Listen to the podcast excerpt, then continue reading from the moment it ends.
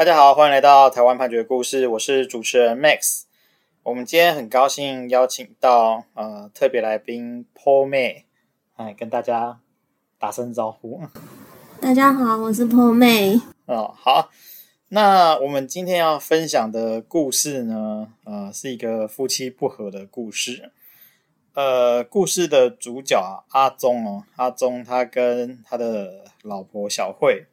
是在九十四年五月间结婚，那后来呢，这个小慧是在七年后，也就是一百零一年左右，哦，她就是因为身体不适，到医院就诊的时候才发现她怀孕，那并且在呃哦同年的十一月，就是生下一个女儿，那。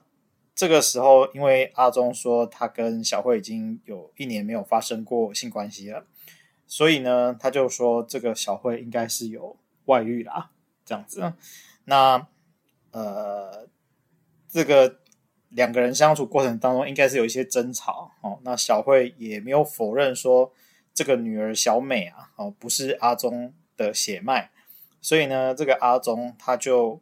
呃，来请求这个侵害配偶权的损害赔偿。那 Po 妹知道什么是侵害配偶权的损害赔偿吗？就是对方如果说做了不忠诚的行为，那我们就可以跟法院来请求，对，要要他赔偿。对对，因为就是嗯、呃，原本原本我们有个。通奸罪嘛，就是它有个刑事上的处罚，嗯，但是现在这个通奸罪已经被除罪化了。对，那我们现在其实这样，我个人是没有很支持啊。呃，对，其实我们实务上很多当事人也都没有很支持。对啊，对啊，但是呃，这个就是现在法律的现况啊。嗯嗯。那其实也有某部分有一些呃地方法院的判决是说，连配偶权的侵害配偶权都。不成立啊，就是说没有配偶权这个东西，所以你嗯嗯，就算是外遇了，也没办法去请求损害赔偿。有实务上有几个判决是这样子的，嗯，对啊。但是这个未来怎么发展，就再看看。那当然，在这个判决当中，呃，从结论上来讲，这个判决是有肯定这个损害赔偿的存在。嗯，好，那我们故事继续往下，就是阿宗他有发现一些线索。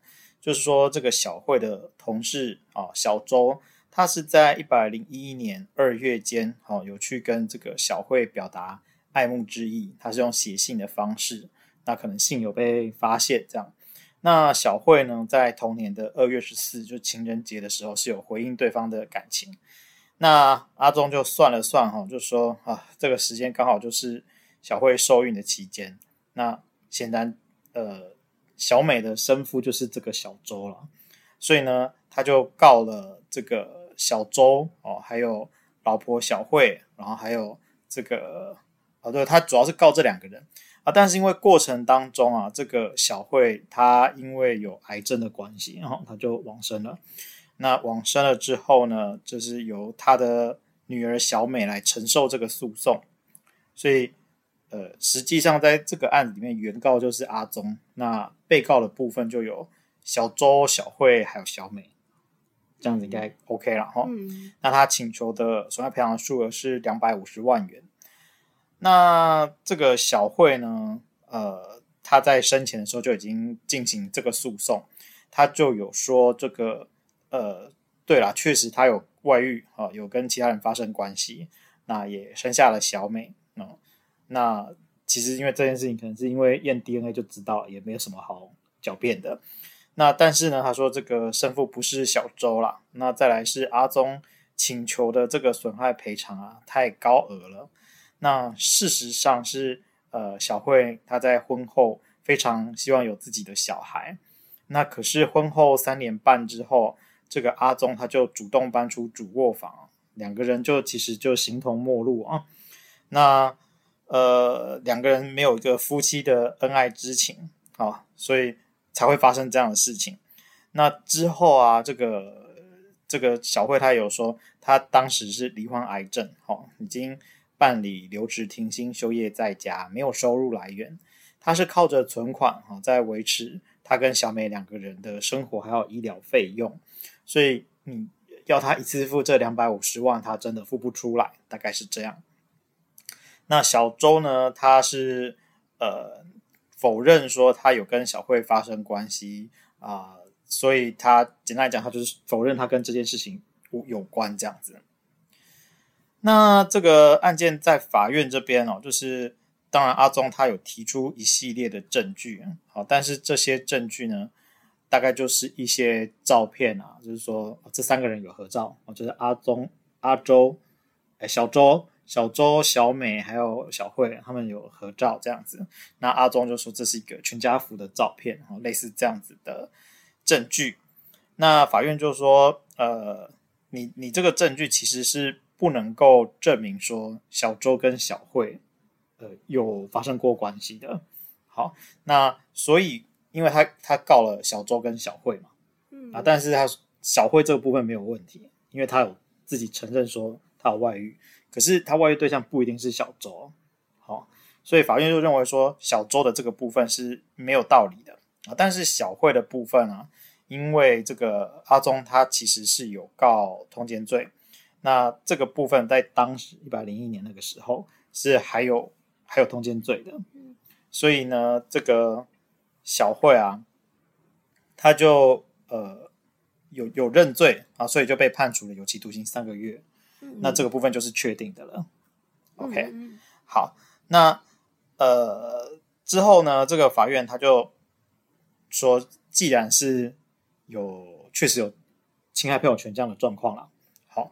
那呃，他看了一下两个人的收入等等的状况，他就说：“哎，这个这个损害赔偿额应该是以二十万元为适当，好，那就是赔二十万元。嗯、那但是啊，这个小慧呢，她因为已经就是往生了，好，那往生了之后，就是她的这个二十万元的债务就会变成由她的继承人来承受。那她的继承人呢，就是配偶。”阿宗啊，还有女儿小美，那就变成说阿宗他自己也也是既是债权人也是债务人啊，那这个部分就会抵消掉。所以呢，法院最后就是判说，那这个小美啊，当时可能是呃两岁左右的。我有一个疑问，还还还没有判决确定的话，真的要承担就是嗯妻子的债务吗？嗯呃，基本上我们看到了这个都是确定的判决，确定的判决。对，嗯、所以他是等到判决确定了之后，然后才承担这个债务。嗯，那不然的话，当然是我我们不一定要等。就是如果如果大家对于这个债权债务的数额是没有争执的话，嗯，那你自己就把它付掉之类，这个就没有问题。嗯哼哼。那当然，你有争执，比方说，呃，我觉得我不用付这个债务，或者说我觉得这个债务的数额不对。那我们可以让法院来做裁判。嗯，对，好，那 OK 了哈。OK，好，那所以就会变成是说，呃，总共二十万元，那呃，配偶跟女儿各要付一半，那就变成是，但是但是配偶这部分他就自己自己 net 掉了，那就剩下女儿要给他呃当时法律上的父亲十万元。好，但是女儿不是未成年吗？对，但是，呃，这等于是说，在他承受这个遗产的范围之内，嗯，从这个遗产去支出这个十万元，嗯哼，对啊，嗯，所以就是有一个呃小孩，他在他还还很小，还可能两三岁的时候，就已经跟他法律上的父亲就是发生了诉讼，是一个还蛮悲伤的故事，嗯，对啊，那。后妹对于今天的故事有什么感想吗？我觉得啦，婚姻面面观。那如果说今天可能听起来是两个人夫妻可能感情上有问题，那我觉得说，因为我也还没结婚，那我觉得说，或许呢，如果说可以每天固定一个小仪式感，比如说睡前呢就互相聊天啊，就聊今天发生什么事啊，然后呢要睡前的时候。就是亲一下对方，或者是上班前的时候，那就是很开心的，也是亲一下对方。那这像这样子的话，或许也可能对婚姻有一些增温的效果。那如果说某一方要出轨的话，也可能会内心会愧疚。但是我还是觉得说，婚姻要慎选呐、啊，嗯、慎选配偶。嗯，但其实很难讲，以现在的社会，嗯，对对啊，因为他们其实也是结婚三年半之后，然后感情、嗯、感情才出状况啊，说、嗯、可能有些有些状况不是一开始可以预料得到。对啊，对。好，我们今天分享的故事是呃，台湾士林地方法院一百零二年度数字第一二二三号的民事判决。我们每周一会更新，欢迎大家有意见可以回馈给我们，或是告诉我们你们想听的主题。让我们一起来听判决里的故事。我们下周再会。